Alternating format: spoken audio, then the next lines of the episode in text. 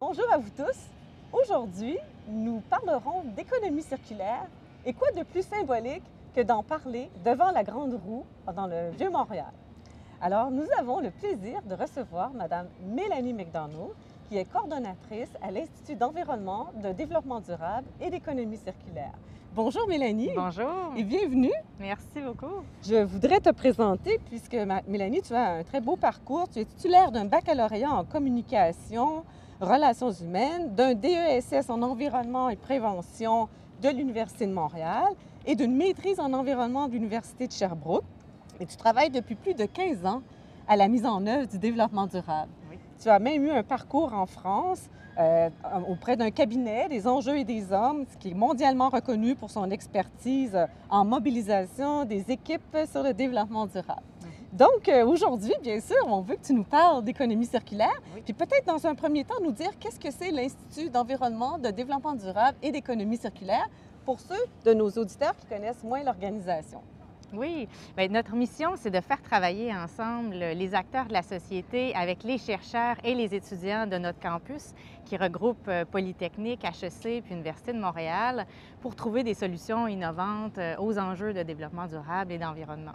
Donc, il y a cinq ans qu'on a créé l'Institut EDEC, on a tout de suite identifié l'économie circulaire comme étant un moteur vraiment puissant pour amener un développement durable de nos sociétés. On a commencé par regrouper euh, 75 chercheurs de différentes disciplines pour réfléchir ensemble à ce nouveau modèle économique-là. Puis, on a en parallèle fédéré euh, une quinzaine de décideurs, euh, dont tu fais partie, Oui. euh, pour euh, jeter les, les premiers jalons de notre transition québécoise vers l'économie circulaire.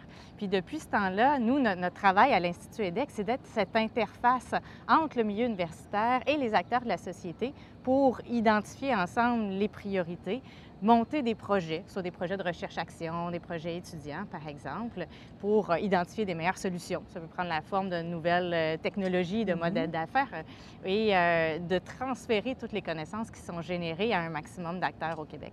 Et c'est aussi mobiliser les entreprises. hein. Ben oui, On va en parler un peu plus, mais est-ce que tu pourrais nous dire en langage assez simple qu'est-ce que c'est l'économie circulaire? Oui, bien, le défi auquel ça répond, c'est aussi simple à comprendre que complexe à mettre en œuvre. Effectivement. Euh, parce qu'on est nettement plus nombreux aujourd'hui à se partager toujours la même planète et ça fait des décennies que chaque année, on surconsomme la quantité de ressources que cette planète-là arrive à, à fournir.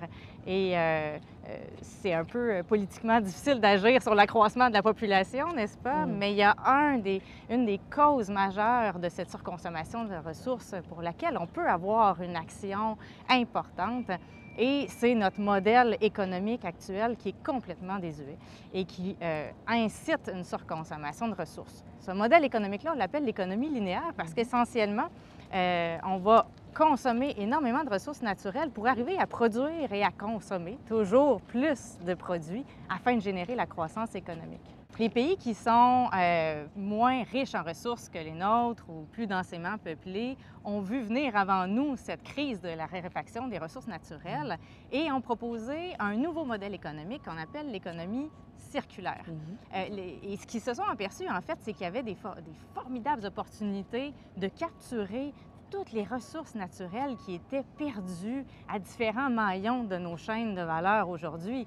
Euh, on parle au Québec de plus de 50 de l'énergie qui est importée euh, ou produite au Québec qui est euh, pas vraiment de l'énergie utilisée et on a des bilans tout aussi catastrophiques au niveau du gaspillage alimentaire. Mhm. Donc concrètement, l'économie circulaire, c'est un cadre de 12 stratégies OK. euh, qui visent à réutiliser, réinjecter dans notre système économique toutes ces richesses perdues.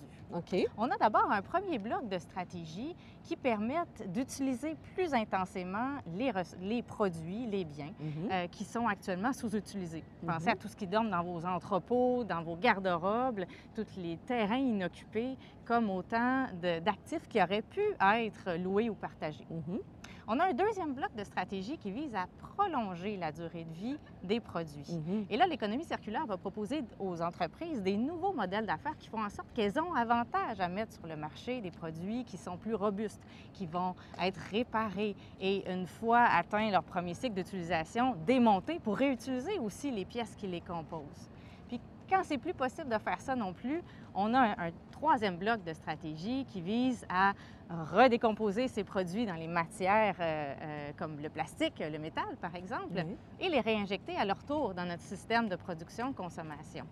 Euh, aujourd'hui, le recyclage tel qu'on connaît n'est que la pointe de l'iceberg de ce qu'on pourrait faire. Hein. En fait, on estime qu'il y a seulement 9 des ressources qui sont mises en circulation dans le marché aujourd'hui qui sont Recyclés. ouais, ah recyclés ou réutilisés. Il y a donc des opportunités incroyables de tirer profit de ces richesses perdues. Donc, en ce moment, euh, on continue à exploiter nos ressources naturelles et ce que l'économie circulaire, ce modèle économique prône, c'est de dire euh, diminuons la pression sur l'exploitation des ressources naturelles et essayons de réutiliser des, matières résiduelles, entre autres. C'est une des stratégies, mais est-ce que c'est pour ça qu'on appelle maintenant les matières que l'on retrouve dans les lieux d'élimination, on les appelle les gisements. Un gisement, comme on pouvait parler d'un gisement d'or, mais maintenant on parle d'un gisement vert, un gisement vert parce qu'il y a du potentiel dans ces sites, si je comprends bien. Ah ben oui, oui, oui. Maintenant, on voit nos villes comme des véritables mines urbaines. Mhm. Puis effectivement, vous l'avez dit, l'économie circulaire, ça va, permettre de, réutiliser un maximum nos ressources, mais ça ne sera pas suffisant. Il va falloir réduire également notre consommation. Donc, il y a un, un dernier bloc de stratégie qui vise à inciter les entreprises, par exemple, à repenser la façon dont elles conçoivent leurs produits, la façon dont elles les fabriquent, dont elles les distribuent pour consommer moins d'eau, moins d'énergie, moins de matière. Puis évidemment, les consommateurs euh, et euh, les services d'approvisionnement vont aussi être invités à repenser leurs besoins pour qu'on diminue notre quantité de, ressources qui est consommée parce que les projections euh, actuelles estiment que la consommation de ressources naturelles va doubler d'ici 2050. Hmm. C'est absolument insoutenable. Pas en raison du Canada, j'imagine, en raison... À l'échelle internationale, notamment avec la, la population qui est sans cesse croissante et la classe moyenne aussi euh, qui a des besoins euh, grandissants, disons. C'est bien. Alors, est-ce que euh, vous pouvez nous dire pourquoi on a commencé à s'intéresser à ce modèle économique au Québec? Euh, ben, je pense que c'est sûr que chacun, à des degrés variables, on, est préoccupé par euh, cette euh, surconsommation de ressources qui empire chaque année, puis de voir que les écosystèmes qui permettent de les générer se dégradent aussi de plus en plus rapidement. Mais on a quand même vu il y a cinq ans nos partenaires économiques, entre autres en Europe et en Asie, euh, proposer des lois, euh, des objectifs ambitieux de, productivité des matières euh, pour jeter les bases de cette mm-hmm. nouvelle économie. En ce moment, il y a même la Chine et l'Europe qui jettent les bases d'un accord commercial sur l'économie circulaire. Donc au Québec, on a vu comme une opportunité stratégique de se positionner sur ce, nouveau modèle économique ici. D'économie circulaire. Oui. Est-ce que ce modèle économique est seulement applicable aux entreprises? Bien, c'est sûr que les entreprises sont directement concernées. Ce sont elles qui vont devoir changer leur modèle d'affaires, repenser leur chaîne de valeur. Et là, on pense autant euh, aux entreprises bien établies qu'aux start-up, euh, mhm. aux grandes entreprises comme aux PME. Mais euh, pour arriver à mettre en œuvre ces nouvelles solutions, elles vont certainement avoir besoin de l'aide des autres acteurs de la société. Mhm. Par exemple, les gouvernements vont devoir revoir, repenser certaines réglementations, mettre en place des programmes qui vont stimuler l'innovation. Et là, les, investisseurs aussi ont un rôle important à jouer. Puis nous, dans le milieu universitaire, on, devra être là, présent, pour les accompagner à identifier les solutions les plus euh, prometteuses, mesurer les retombées de, ce qui se fait, euh, mais aussi former une nouvelle génération de travailleurs qui vont être capables euh, de pouvoir identifier ces solutions-là dans l'avenir. Et d'innover. Puis quand on pense à innovation, comme vous disiez tantôt, quand on repense à la façon dont on produit les biens, on pense parfois aussi à l'éco-conception. Hein. C'est le terme qu'on utilise euh, dans, le domaine. Euh, quelles sont les appréhensions qui existent par rapport à ce modèle économique? Bien, c'est sûr qu'on parle de changer de modèle économique. Hein, c'est pas quand même euh, un petit changement. Mhm. Donc, c'est certain qu'on s'attend à avoir de la résistance. Mais peut-être une transition, en tout cas. mais oui, oui, Ça, va s'opérer sur plusieurs années. Euh, un des défis qui nous attend, entre autres, euh, c'est le fait que pour mettre en place ce modèle économique-là, la plupart des stratégies supposent une collaboration entre différents acteurs d'un territoire ou d'une chaîne de valeur. Et ça, on n'a pas tout à fait l'habitude encore de mhm. collaborer ensemble. Ça soulève des appréhensions. Il y a, entre autres, une part euh, qu'on observe dans plusieurs entreprises de partager leurs données. Or, Mhm. c'est absolument essentiel si on, on veut arriver à identifier les principaux points chauds sur lesquels agir en priorité Mhm. et à mesurer aussi les résultats de ce qui va être euh, opérationnalisé par les entreprises. Euh, donc, ça, ça fait partie des appréhensions euh, Oui, les, les secrets industriels et commerciaux. Donc, Ouais. c'est de trouver comment échanger de l'information, mais sans que ce soit les, secrets industriels et commerciaux. Ouais. hein. Je pense qu'il y a une possibilité d'échanger des données sur euh, les matières premières dont on a besoin, les matières résiduelles dont on dispose, sans partager nécessairement les secrets commerciaux. Et Effectivement. Faut- donc, pour rassurer les gens là-dessus, pour rassurer les gens aussi, les entreprises, sur le fait qu'il y a déjà des consommateurs qui sont prêts à embarquer, les gouvernements sont à l'écoute euh, pour pouvoir euh, ajuster leurs lois, leurs réglementations. Il y a des investisseurs euh, intéressés par ce nouveau euh, modèle économique-là. Donc, parce qu'on on a quand même euh, pas mal de, de- de sensibilisation et de pédagogie à faire pour rassurer les entreprises face à l'amorce de cette transition, parce qu'il y a quand même pas mal de- de- d'entreprises qui sont prêtes à embarquer euh, Oui, dans le défi Puis aujourd'hui. moi, je me disais, en, en me préparant pour cet entretien, je me disais, mais il y a beaucoup d'entreprises qui avaient déjà implanté, si on peut dire, ce modèle. On l'appelle l'écologie industrielle aussi, Oui. Euh, en fin de boucle, en fin de cycle d'un procédé, souvent il y a des retailles d'un produit quelconque qu'on réinjecte dans le procédé ou ça peut s'en aller chez une compagnie sœur. Cette compagnie sœur peut recycler le produit et ça revient. Donc, par, euh, je dirais, euh, de façon naturelle, certaines entreprises ont déjà implanté un modèle d'écologie industrielle d'économie circulaire. Bien oui, effectivement, il y a déjà plein d'exemples au Québec sur lesquels on peut s'appuyer. Puis c'est vrai qu'on a une belle expertise sur l'écologie industrielle. Dans à peu près toutes les régions québécoises, il y a des gens dont c'est le travail de faire ces maillages entre les entreprises pour que les rejets de l'une deviennent les intrants de l'autre, pour qu'ils puissent mutualiser des équipements, par exemple. Donc euh, ça, c'est une belle force qu'on a. Puis on voit qu'il y a d'autres initiatives structurantes qui commencent à se mettre en place, toute une toile d'acteurs pour lutter contre le gaspillage alimentaire, euh, des projets sur la filière textile, par exemple, où on Mhm. essaie de trouver des débouchés innovants pour remettre en circuit des euh, tissus euh, post-industriels qui sont Mhm. des retailles euh, inutilisés aujourd'hui. Euh, et on, voit évidemment aussi des initiatives sur le plastique à l'échelle Mm. internationale. Puis au Québec, c'est quand même le sujet de l'heure. On est en train d'inventer en fait plein de solutions. Euh, il y en a une qui me vient en tête. On a fait travailler une trentaine d'étudiants cette année avec la Nation CRI puis la Société de développement de la baie James Ah. pour réinventer l'habitat nordique dans une perspective d'économie circulaire. Oh! Donc, euh, les idées manquent pas. Oui. Euh, les gens qui ont envie de collaborer non plus, mais on demeure quand même à l'amorce de ce- cette transition Oui. vers un nouveau modèle économique. Oui, puis on, on- le voit un peu percoler à travers les politiques publiques. hein. De plus en plus, on, l'a vu dans la stratégie gouvernementale de développement durable, dans la politique énergétique. On, voit apparaître ce modèle. Donc, on, on voit que les multiples acteurs euh, sont sensibilisés. Ben oui, justement, on a fait une étude euh, l'an dernier avec le CPEQ, CPQ et Éco-entreprise euh, Québec pour euh, regarder comment les pays européens, notamment, avaient modélisé ou mesuré les retombées de l'économie circulaire. Puis euh, ce qu'on a découvert euh, était euh, très prometteur, en fait, euh, autant au niveau de l'augmentation du PIB que de la création d'emplois, euh, mais aussi au niveau de la réduction des émissions de gaz à effet de serre. Estime que l'économie circulaire pourrait permettre de réduire de 66 nos émissions. Oh, Donc, c'est un potentiel énorme au niveau euh, de la lutte au changement climatique. Après, je vous invite à aller euh, consulter l'étude parce qu'il y a aussi des chiffres spécifiques sur certaines filières euh, ou certaines stratégies. Moi, il y en a une qui me vient en tête, c'est au niveau du potentiel du reconditionnement pour nos entreprises. Oui. En Grande-Bretagne, ils ont estimé que les entreprises qui mettaient en place le reconditionnement pouvaient réduire de 70 leur coût d'approvisionnement tout Oh! en baissant leur coût de production, en diminuant le prix de vente, puis en doublant la création d'emplois. C'est donc quand même très oui, prometteur. très Ouais, prometteur. donc, euh, au Québec, euh, on est en train de se doter d'indicateurs, de, de- de mesures de suivi des retombées pour s'assurer que ce qui va être opérationnalisé euh, par nos entreprises euh, va aller dans la bonne direction, puis qu'on va pouvoir éviter les, les fausses bonnes solutions, parce que c'est certain qu'il y en a toujours. Oui. Puis, est-ce possible, Mélanie, de nous parler d'économie de fonctionnalité? On entend parler de ça, économie de fonctionnalité, économie collaborative, mais ça reste très théorique. Est-ce possible de nous vulgariser ça?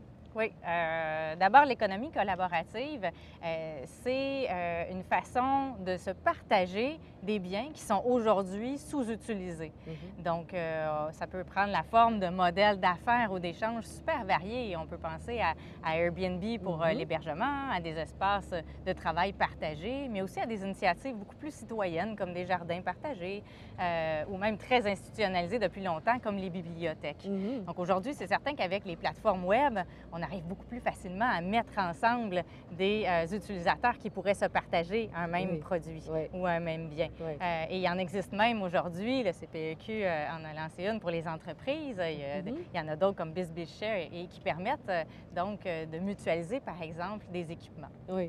Et, et d'autres. Alors, juste pour, pour les fins de compréhension par les auditeurs, cette petite plateforme que nous, on a mise en place, c'est pour soit vous permettre d'annoncer vos matières résiduelles, ou soit parce que vous voulez les vendre, les donner, ou parce que vous voulez en acquérir, soit pour euh, mettre à la disposition d'autres personnes des espaces, euh, hein, ça peut être un espace d'entreposage ou autre, soit parce que vous souhaiteriez vous partager un, un employé, hein, Oui. ou encore des ressources, même euh, échanger de la vapeur. Alors, donc, c'est une petite plateforme qui est accessible gratuitement sur notre site Internet. Alors, voilà. Donc ça, c'est des leviers intéressants pour stimuler l'économie collaborative.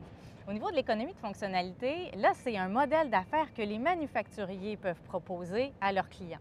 Donc, plutôt que de vendre un produit, ils vont en vendre l'usage. Mhm. Par exemple, Michelin, plutôt que de vendre des pneus, va vendre un, va facturer à ses clients un nombre de kilomètres parcourus. Mhm. Plutôt que de vendre une ampoule, Philippe pro- Philips propose de vendre une intensité d'éclairage.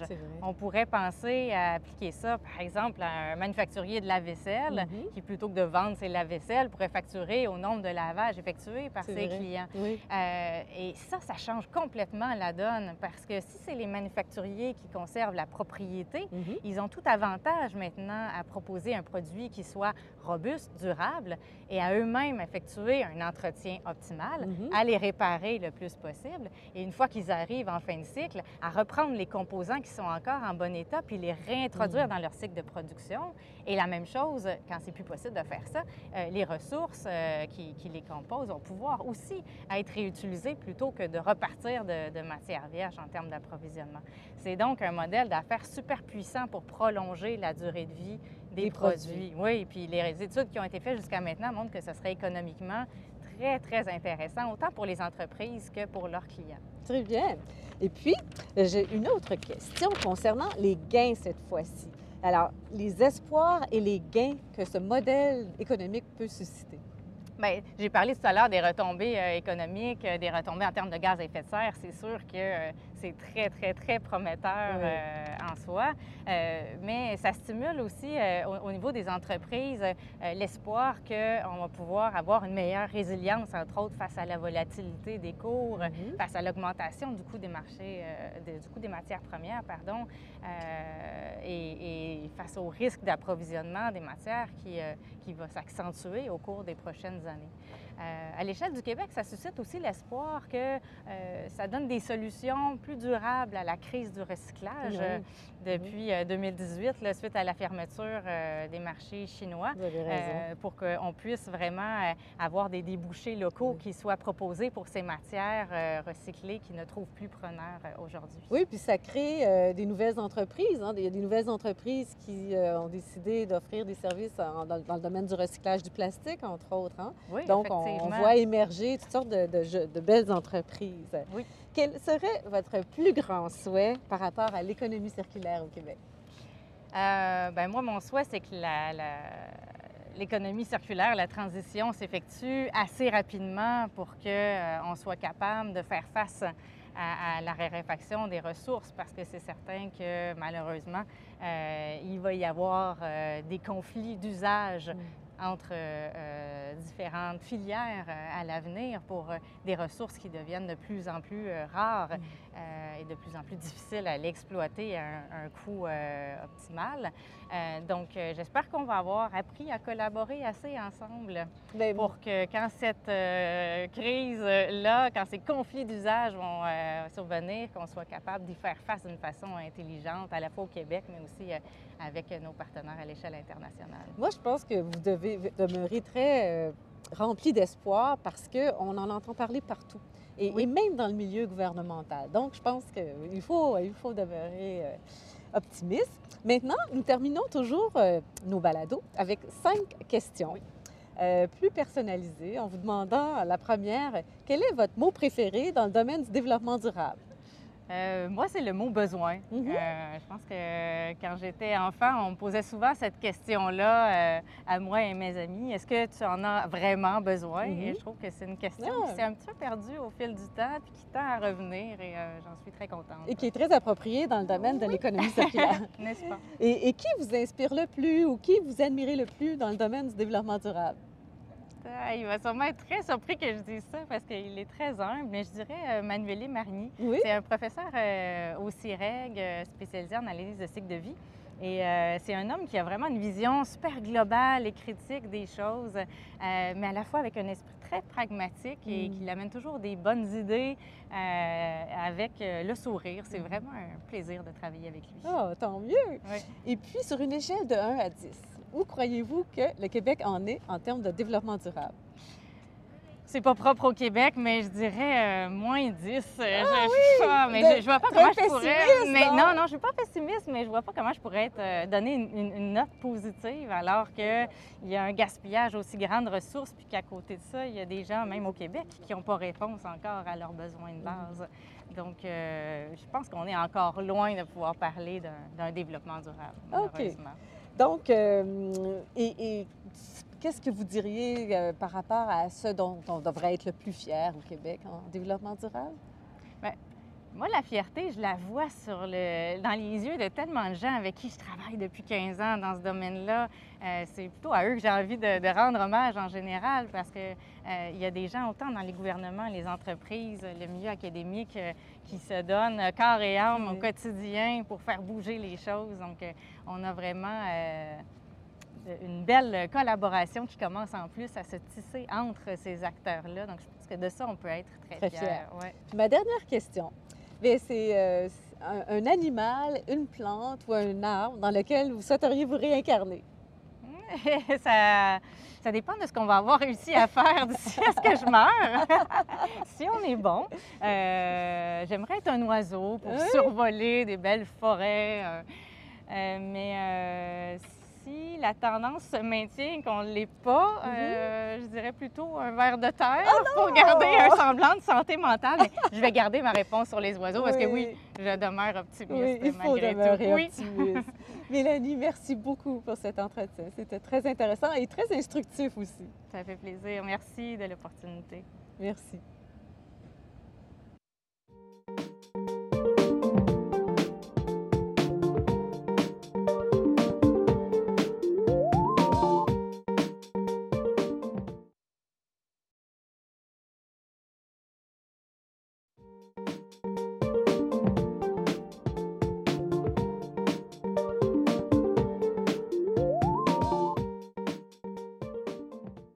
À vous tous. Aujourd'hui, nous avons l'honneur de recevoir la présidente directrice générale du Conseil de gestion du Fonds vert, Madame Sylvie Chagnon.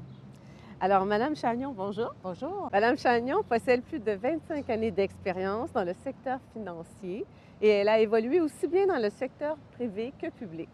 Au cours de sa carrière, elle a occupé divers postes au sein de grandes institutions financières. Au service d'investissement Québec de 2008 à 2015, elle a agi à titre de vice-présidente crédit et produits financiers.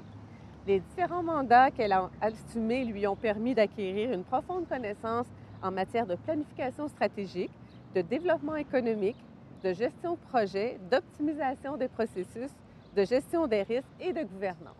Alors, nous sommes très heureux de vous avoir avec nous pour Merci. tourner une balado. Oui, Dans un premier temps, pouvez-vous nous expliquer quel est le rôle du Conseil? de gestion du fonds vert. Mais avant, d'expliquer le rôle, je Oui. pense qu'il y a lieu de bien clarifier la différence entre le fonds vert Oui. et le conseil de gestion du fonds vert parce que je réalise euh, que euh, ces deux, ces deux concepts-là sont complètement mêlés de la part vrai. du grand public. Oui. Alors, qu'est-ce que le fonds vert?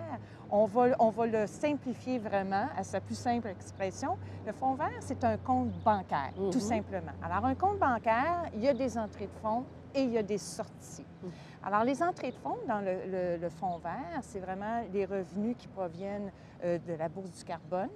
Ensuite de ça, il y a les revenus qui proviennent aussi euh, des redevances sur les résiduelles et la redevance sur l'eau. Alors ça, ce sont les revenus qui rentrent dans le compte bancaire. Et les sorties de fonds, ben, c'est tout simplement les subventions qui sont données. Mhm. Alors, euh, le fonds vert, c'est un, un fonds spécial euh, et qui, est, euh, qui tombe dans le fonds consolidé du gouvernement. Mhm. Alors, quand on parle de fonds spécial, c'est-à-dire que ça a une vocation spécifique. Alors, on ne peut pas utiliser ces argents-là à autre chose que l'objectif initial du fonds. Qui consiste à réduire les émissions de gaz à oui, effet de serre. oui, et consiste au développement durable. euh, alors, ça sert à financer des activités dans ce secteur. Parfait. Euh, maintenant, le conseil de gestion du fonds vert. Alors, en 2017, le gouvernement a décidé de réformer la gouvernance du fonds vert et a créé le conseil de gestion du fonds vert. Alors, dans la loi, la mission qui est donnée au conseil de gestion du fonds vert, c'est d'encadrer la gouvernance et de coordonner la gestion dans une perspective de développement durable, Mhm. de transparence, d'efficience et d'efficacité. Alors, qu'est-ce que ça veut dire tout ça? Le conseil de gestion du fonds vert est un peu comme l'organisme de contrôle. Mhm. C'est lui qui va établir les politiques, qui va encadrer les pratiques. C'est lui qui va s'assurer qu'il y ait des indicateurs, des cibles pour pouvoir faciliter l'atteinte des cibles gouvernementales. Mhm. C'est lui qui va faire effectuer les suivis. Quand on parle de, de cible, vous voulez dire entre autres entre La- autres, le la- la- le 20%, 20 la- vraiment la cible gouvernementale. La, cible de 20%. 2020, qui est le 20 de réduction au niveau des GES. La cible 2030, qui est le 37 euh, 37,5% Alors, euh, c'est- un peu ça euh, qui, qui fait que le, le conseil de gestion est l'organisme qui chapeaute toutes les activités pour s'assurer qu'on arrive à, à atteindre les cibles gouvernementales. Euh, c'est également aussi euh, un organisme qui va effectuer les suivis et Mhm. qui va faire des recommandations d'ajustement et des recommandations au ministre. On a un rôle conseil également auprès du ministre Mhm. euh, pour euh, euh, s'assurer qu'on puisse rectifier le chantier à mi-parcours. OK. Alors, grosso modo, c'est ça. Le fonds vert, c'est le compte de banque. Ouais. Et le conseil de gestion, c'est l'organisme de contrôle, où est-ce qu'il y a des fonctions stratégiques par rapport justement à l'établissement des règles de gouvernance, l'évaluation de la performance, la reddition globale Mhm. et aussi le rôle conseil auprès du ministre. Et donc, parlant du ministre, est-ce que vous relevez directement du ministre? Oui, le conseil de gestion relève du ministre directement. Et euh, par contre, dans la loi, on précise que le président directeur général est, euh, est- est responsable de la gouvernance devant l'Assemblée nationale. OK. Donc, directement du ministre. Oui. Puis, est-ce que l'organisme est indépendant du ministère euh, de l'Environnement et de la Oui. lutte contre les changements climatiques? Le conseil de gestion est séparé et indépendant du ministère. Et d'ailleurs, il est administré par un conseil d'administration de neuf membres. Et, et ces neuf membres-là, euh, la façon dont c'est constitué, c'est qu'il y a cinq membres indépendants issus de la société Mhm. euh, civile. Il y a également trois euh, membres issus du gouvernement qui sont sous-ministre de l'Environnement, le sous-ministre aux Finances et le sous-ministre euh, au Transport. Euh, et il y a moi euh, également. Alors, euh, cette, euh, cette indépendance-là est, est nécessaire parce que ça apporte un regard indépendant. Mhm. Euh, on n'est pas juge et parti. Mhm. Euh, c'est pas nous autres qui distribuons l'argent. Mhm. Alors, on peut se permettre d'apporter un regard, d'a- d'apporter une critique, qu'elle soit positive ou négative, Mhm. mais pour faire en sorte qu'on puisse apporter les meilleures recommandations au ministre euh, pour faire en sorte que, justement, il y ait une des retombées maximales par rapport aux investissements qui sont faits par le Fonds vert. Et puis, j'avais une question parce que vous nous avez dit, euh, vous avez parlé du fonds vert en parlant des différentes sources d'alimentation du fonds vert, euh, que ce soit la redevance à l'enfouissement, l'utilisation de l'eau, les revenus qui proviennent des ventes aux enchères. Donc, si je comprends bien, votre rôle ne se limite pas seulement aux revenus qui proviennent de la vente aux enchères. Il s'étend à toutes les sources de revenus. À toutes les sources de revenus. D'ailleurs, euh, c'est sûr qu'on euh, euh, on parle beaucoup de la lutte au changement climatique, mais le fonds vert, c'est pas juste ça. C'est aussi la gestion des matières résiduelles, c'est aussi la gestion de l'eau. Euh, pour vous mettre en contexte, euh, euh, depuis 2006 que le Fonds vert existe et, les revenus qui ont été accumulés à travers le temps dépassent les 5 milliards de dollars. Et, la proportion entre les changements climatiques, les matières résiduelles et l'eau, je dirais, le total des revenus, c'est 77% des revenus sont affectés par rapport à la lutte au, au changement climatique. Il y a 22% qui sont affectés, qui proviennent justement des revenus des matières résiduelles, les redevances, mhm. et les redevances de l'eau euh, représentent 1% euh, du total des revenus. Alors, c'est normal qu'on travaille beaucoup et que les énergies sont, déployées un peu plus au niveau des changements climatiques, mais le Fonds vert, ce n'est pas que les changements climatiques, c'est également la gestion des matières résiduelles et la gestion de l'eau.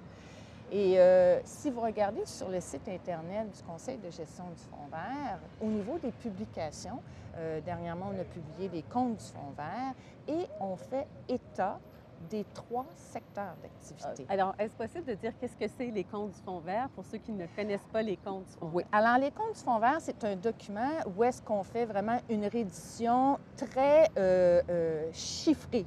Mhm. justement, les revenus qui proviennent du, de la bourse, du marché du carbone, les revenus qui proviennent de, des matières résiduelles, les revenus qui proviennent de la redevance sur l'eau, le montant des dépenses aussi. Quand on parle de dépenses, ce sont les subventions qui ont été mhm. octroyées. Et c'est également aussi un rapport dans lequel on fait état euh, des, des, résultats de certains programmes où est-ce qu'il y avait des cibles de réduction de GES. Alors, on donne, le, on fait le suivi sur ça.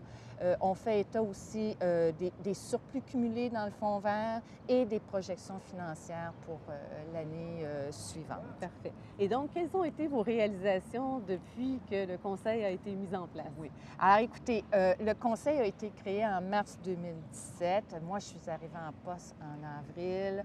Le conseil d'administration a été nommé seulement en juillet 2017 et le transfert de l'équipe des opérations s'est effectué en novembre 2017. Alors, l'opération du Conseil de, gestion du Fonds vert a vraiment débuté en novembre. Euh, mais à l'intérieur de ces 18 mois-là, il y a quand même beaucoup de travail qui a été fait, dont celui qui a fait peut-être plus euh, la, manchette des journaux, c'est le rapport qu'on a déposé en décembre dernier sur nos recommandations euh, au ministre par rapport au plan d'action sur les changements climatiques. C'était la première fois que les, mesures, les 185 mesures du plan d'action sur les changements climatiques faisaient l'objet d'une évaluation euh, une évaluation non seulement par rapport à la pertinence de, de, la mesure, mais également aussi des commentaires par rapport aux enveloppes budgétaires de chacune de ces mesures-là. Et à leur efficacité. Et à leur efficacité, c'est justement. Euh, d'autre part, il y a eu aussi une analyse par rapport aux différents secteurs d'activité, que ce soit le secteur des transports, que ce soit le secteur de l'industrie et du commerce, que ce soit le secteur au niveau euh, de, l'agriculture. Alors, on, a apporté euh, certains commentaires, certaines recommandations dans ce rapport-là. Alors ça, c'était un des deux rapports qu'on a fait, parce qu'on a également fait un rapport euh, en, février 2018 sur euh, le bilan mi-parcours du mhm. PAC. Alors, dans ces deux rapports-là, les conclusions étaient les mêmes, c'est qu'on avait besoin d'un virage majeur mhm. pour rectifier le chantier, parce que oui, on est euh, quand même en retard par rapport à l'atteinte des cibles que l'on s'est données. Mhm. Alors ça, ce sont deux gros, euh, deux gros rapports qui ont été émis. Alors, mis à part ça, il y a également naturellement la tournée des partenaires qui est importante parce que le conseil de gestion, pour apporter ses recommandations, il faut aussi avoir le pouls du terrain. Mm-hmm. Alors, que ce soit les partenaires au niveau des ministères, mais aussi les parties prenantes. Mm-hmm. Alors, c'est important d'être près de ces gens-là pour savoir qu'est-ce qu'on peut faire de mieux? Et, c'est ça aussi qui alimente notre réflexion et c'est ça qui fait qu'on peut recommander également au ministre des choses, dire écoute, il faut prendre un virage différent. Euh, mis à part ça, bien, il y a tout l'aspect de la gouvernance. Mm-hmm. Alors, la gouvernance, c'est sûr qu'on a mis en place un cadre de gestion. Euh, alors, un cadre de gestion, ça établit les balises. Alors, des ministères qui voudraient mettre en place des programmes financés par le Fonds vert, bien, c'est voici les, les conditions, les règles du jeu. Mm-hmm. Euh, c'est aussi, on s'est assuré de mettre des indicateurs, des cibles à toutes les mesures mm-hmm. euh, qui sont financées par le Fonds vert. Ensuite de ça, il y a tout l'aspect, on a fait des suivis sur les résultats. Où est-ce qu'on est rendu? Euh, euh, euh, est-ce qu'on est en, voie d'atteindre les résultats qu'on s'est donnés? il y a toute la question de la reddition également. alors, on a travaillé également beaucoup en prévision du post-2020, mm-hmm. tout l'aspect de développer un tableau de bord pour le Fonds vert, développer des grilles euh, d'évaluation également pour s'assurer que tous les programmes sont évalués de façon euh, standardisée. Si, on a un programme qui finance de la recherche, bien, tous les programmes de recherche vont être évalués. Il va y avoir des critères de sélection. Mm-hmm. Si on a des programmes qui sont orientés pour la réduction des gaz à effet de serre, bien, on va avoir des grilles d'analyse qui vont être standardisées.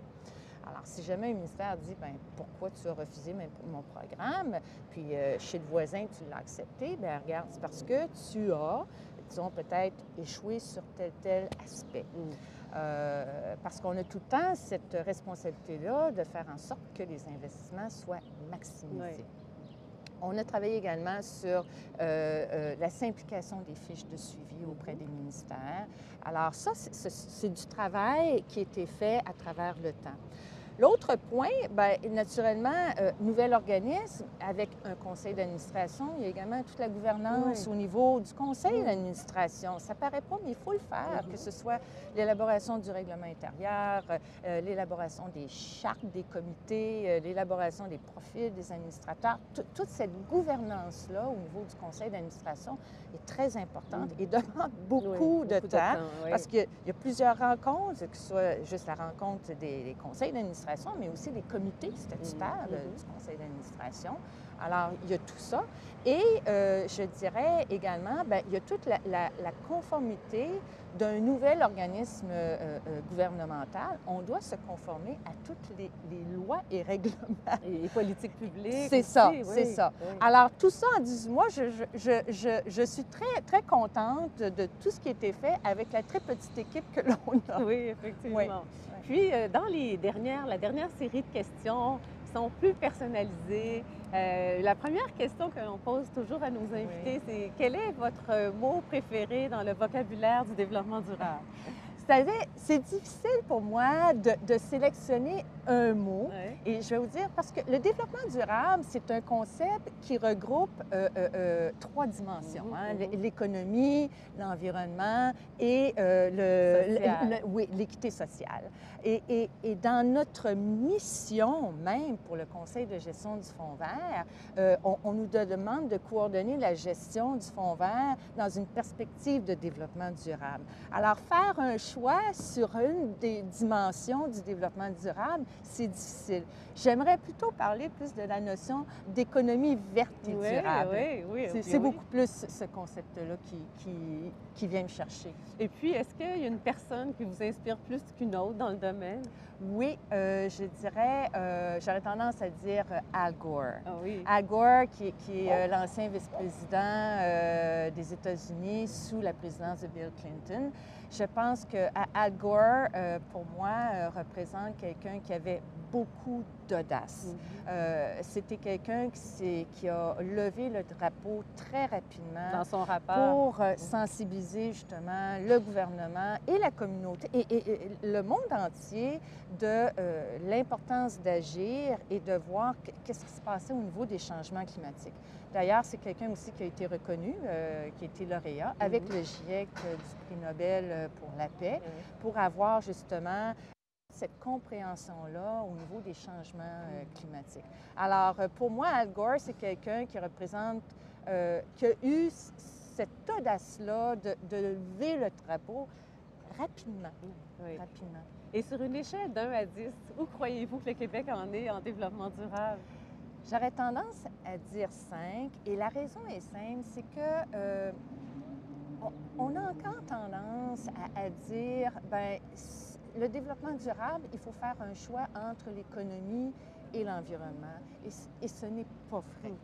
Euh, si, si on veut, il y a possibilité de fusionner euh, ces, ces concepts-là et d'arriver à avoir justement une économie verte et durable pour qu'on puisse être beaucoup plus productif, beaucoup plus compétitif aussi et avoir une société euh, qui, qui- qui est prospère. Oui.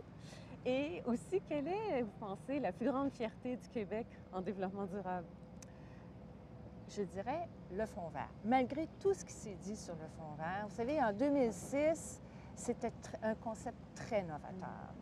Et si le fonds vert est bien utilisé, il peut être un puissant levier Mm. financier pour l'économie québécoise. Et pour la réduction des émissions Oui. de gaz à effet de serre, oui, entre autres. oui, oui, oui. Alors, euh, c'est, il, faut, il faut en faire une fierté. Oui, oublions ce qui s'est fait dans le passé. Il y a peut-être eu euh, des critiques très sévères, je, je l'accorde. Mais aujourd'hui, on a encore un, un fonds qui est là, qui est dédié à, à un objectif spécifique et il faut juste savoir bien l'utiliser pour maximiser les retombées de ces argents-là. Et puis, euh, entre un, un animal, une plante ou un arbre, qu'est-ce que vous choisiriez si vous aviez à vous réincarner?